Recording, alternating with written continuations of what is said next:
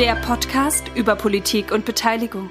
Herzlich willkommen bei etc. PB, dem Podcast über Politik und Beteiligung, der engagierte Menschen in der Kommunalpolitik mit spannenden Anregungen unterstützt, damit sie noch bessere Ergebnisse für ihre eigene Kommune erreichen. Wir sind Sinja Schröder und Gregor Demel vom Verein Politik zum Anfassen. Was bedeutet eigentlich der Name des Podcasts etc. PB? Etc. bedeutet ja und so weiter und so fort und das ist das, was kommt, wenn man einen Kommunalpolitiker oder eine Kommunalpolitikorin nach ihren Aufgaben fragt. Ähm, da kommt ganz viel. Ähm, Sitzungen, Treffen mit Investoren, Juries für Bebauungsvorhaben, Grünkohl essen bei der Freiwilligen Feuerwehr und so weiter und so fort.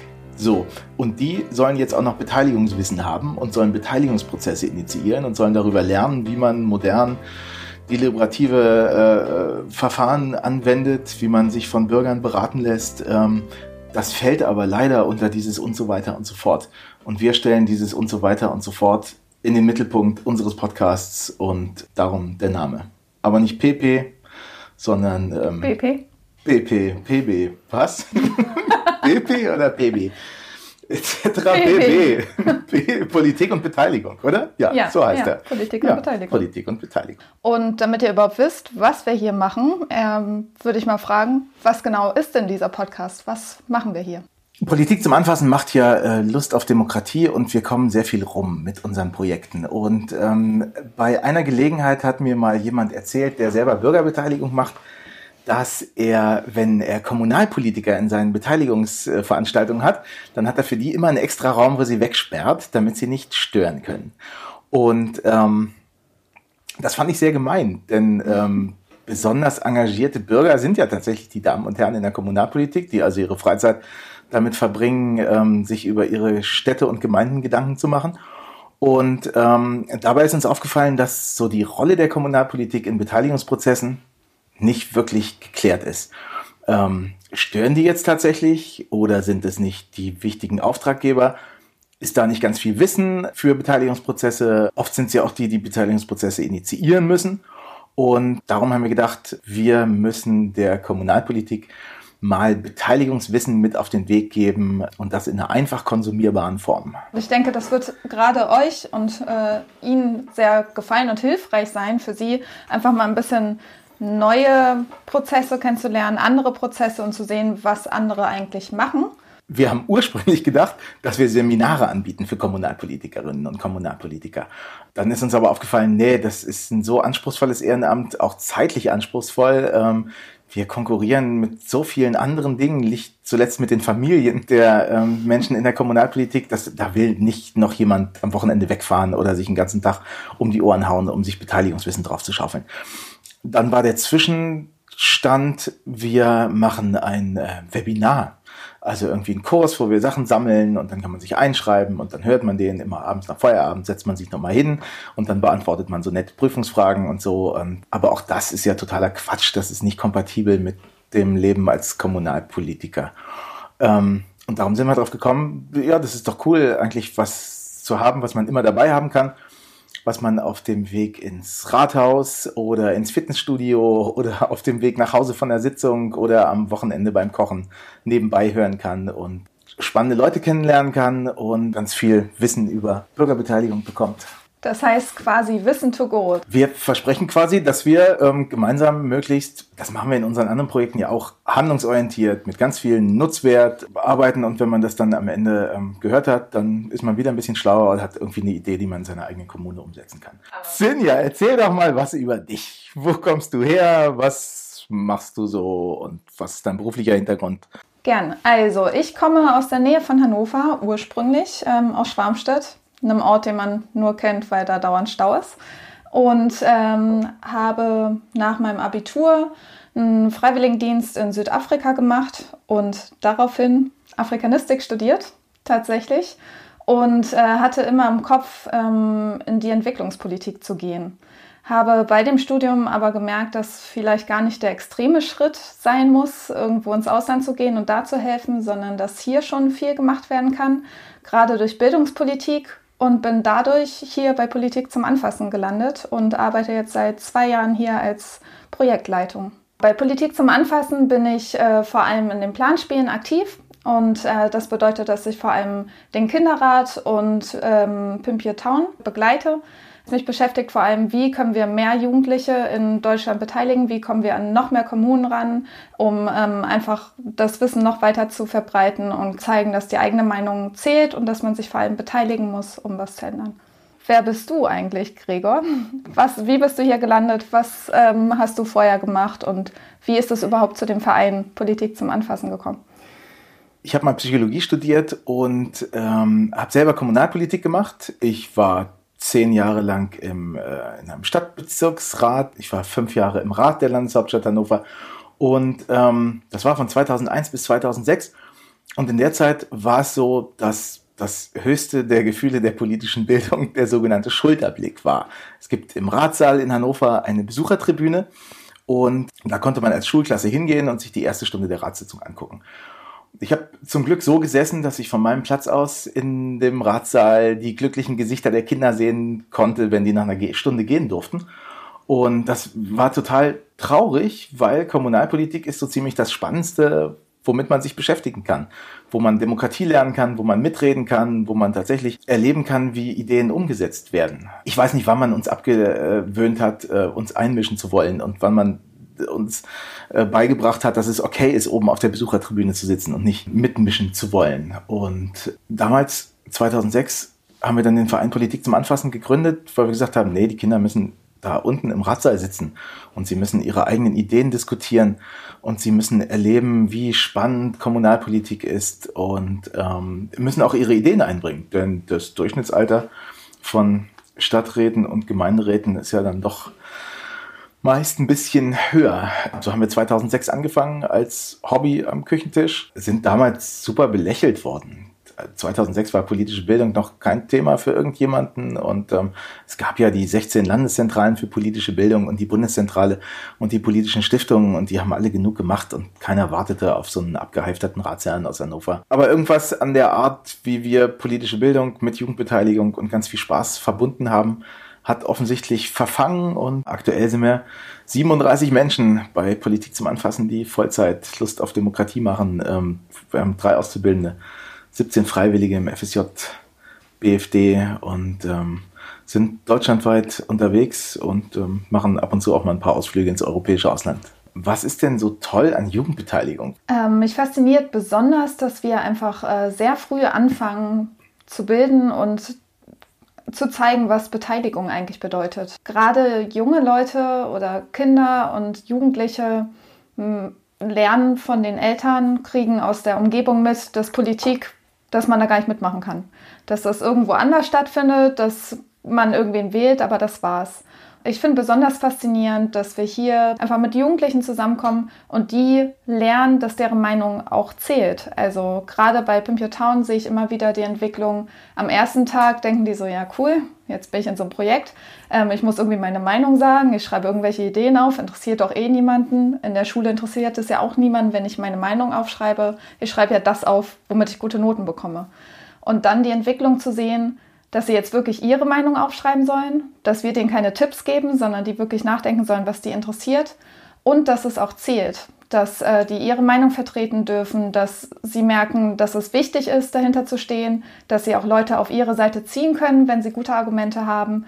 Und dass vielleicht Politik auch einfach nicht so einfach ist und nicht so stumpf, wie man das denkt und dass die gar nicht alle so böse sind, wenn sie irgendwelche Entscheidungen treffen, sondern dass das alles vielleicht nicht so einfach ist.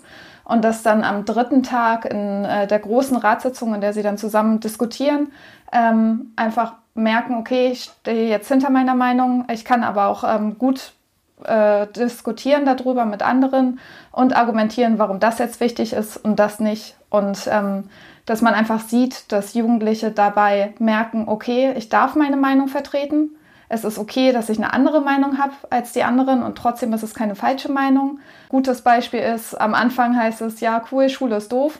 Also ähm, beantrage ich einen Antrag, dass Schule nur drei Stunden sind oder dass ich äh, erst um zehn in die Schule muss. Und zum Schluss in der Ratssitzung sitzen da die Schüler, oft auch die, die es vorgeschlagen haben, aber auch die anderen, ähm, nee, sollten wir nicht machen, wir wollen was lernen. So spät kann man ja gar nicht mehr vernünftig was aufnehmen. Man muss früh in die Schule gehen und argumentieren richtig realistisch. Und ähm, das ist einfach wunderbar zu sehen, die Entwicklung und dass daraus dann auch einfach ein Selbstbewusstsein entsteht und dass Jugendliche sich viel mehr beteiligen wollen und dann auch weitergehen in die Politik. Und ein besonders anderer spannender äh, Teil ist noch, dass die Kommunalpolitiker mit den Schülerinnen und Schülern zusammenkommen und sehen, okay, die Schülerinnen und Schüler haben auch realistische Ideen. Die sind gar nicht so weit weg und die sind nicht nur in ihren Computerspielen und im Internet unterwegs, sondern die sehen auch, was passiert und einfach neue Impulse zu bekommen. Das ist sehr, sehr spannend und interessant zu sehen. Was ist denn die Rolle der Kommunalpolitik? Ähm, wann, wann wird denn so ein Planspiel besonders gut? Was müssen die Kommunalpolitikerinnen und Kommunalpolitiker machen?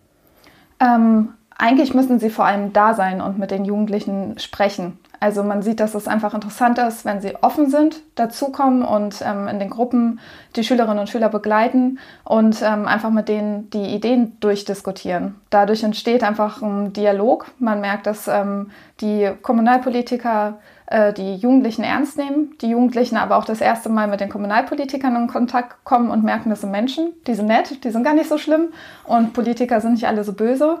Ähm, genau, der Dialog ist das Wichtigste. Da zu sein und äh, Interesse zu zeigen. Jetzt haben ja die Kinder dann 45 Ideen entwickelt bei so einem durchschnittlichen Pimp Town. Ähm, was passiert mit den Ideen und ähm, gibt es eine Offenheit von der Kommunalpolitik den Ideen der Schüler gegenüber? Ähm, ja, die Offenheit ist auf jeden Fall da. Die Ideen werden weitergereicht in den Rat, sodass die Kommunalpolitiker diese Ideen mit aufnehmen können. Ähm, es entsteht auf jeden Fall Interesse, von den ähm, Ideen mit aufzunehmen. Natürlich kann man nicht alle Ideen aufnehmen. Ähm, sie versuchen auch darauf zu achten, die am meisten aufzunehmen, die ähm, gut diskutiert wurden, die ähm, abgestimmt wurden und wo gesagt wurde, das ist uns besonders wichtig. Es wird versucht, die Ideen umzusetzen oder einige zumindest, auch vor allem dann weiter im Kontakt zu bleiben mit den Jugendlichen.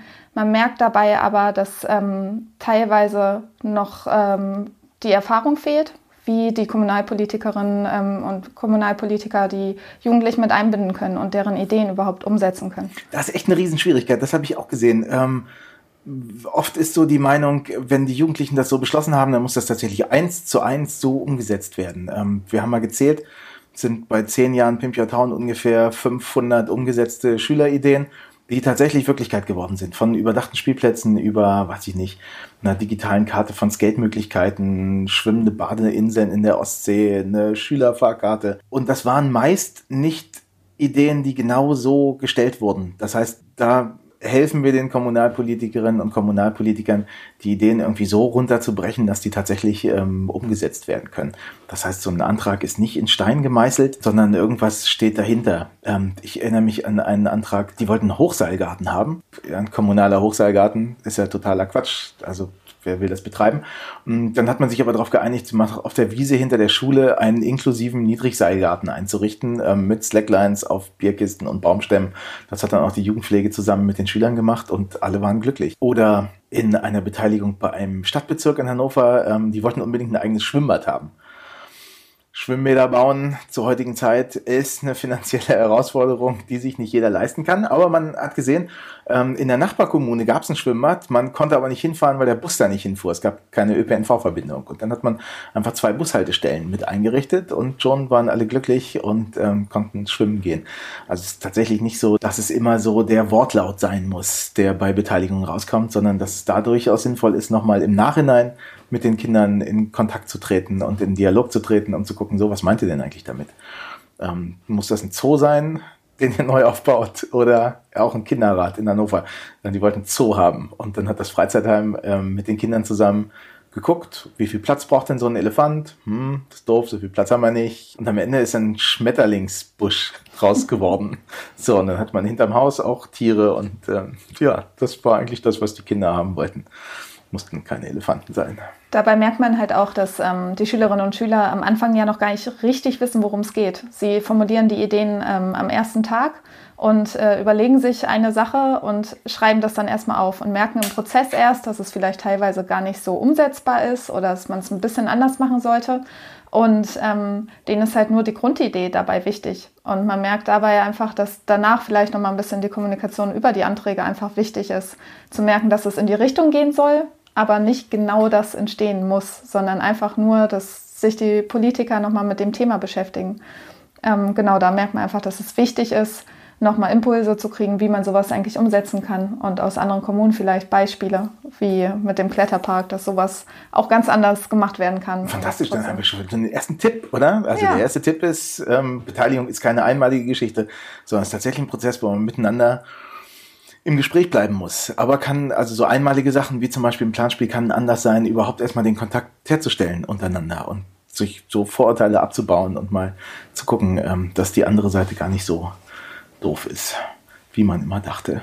Was erwartet uns denn noch an Themen in der Podcast-Reihe? Wir haben eine ganz lange Liste von Gästen, mit denen wir gern sprechen wollen. Wir wollen ähm, Menschen aus der Praxis interviewen, von Beteiligungsbüros. Ähm, wir wollen sprechen mit Architektinnen, Architekten, ähm, Jugendpflegern, Kommunalpolitikern alle die, die irgendwie spannende Beteiligungserfahrungen gemacht haben. Wir wollen aber auch in die Theorie gucken, was sagt die Forschung zur Beteiligung, Partizipationsbereitschaft und ähm, was da so alles messbar ist. Wir wollen schauen, was gibt's für Tools, um Beteiligung zu initiieren oder zu beteiligen, digital, analog. Wir wollen hier Ideen zeigen, ähm, die andere vielleicht schon hatten, wo man das Rad nicht neu erfinden muss. Immer in den Show Notes wird dann eine Linkliste sein und eine Adressenliste, wo man finden kann, ähm, mit wem haben wir denn da gesprochen, was haben die gemacht und wo kann ich mich da melden.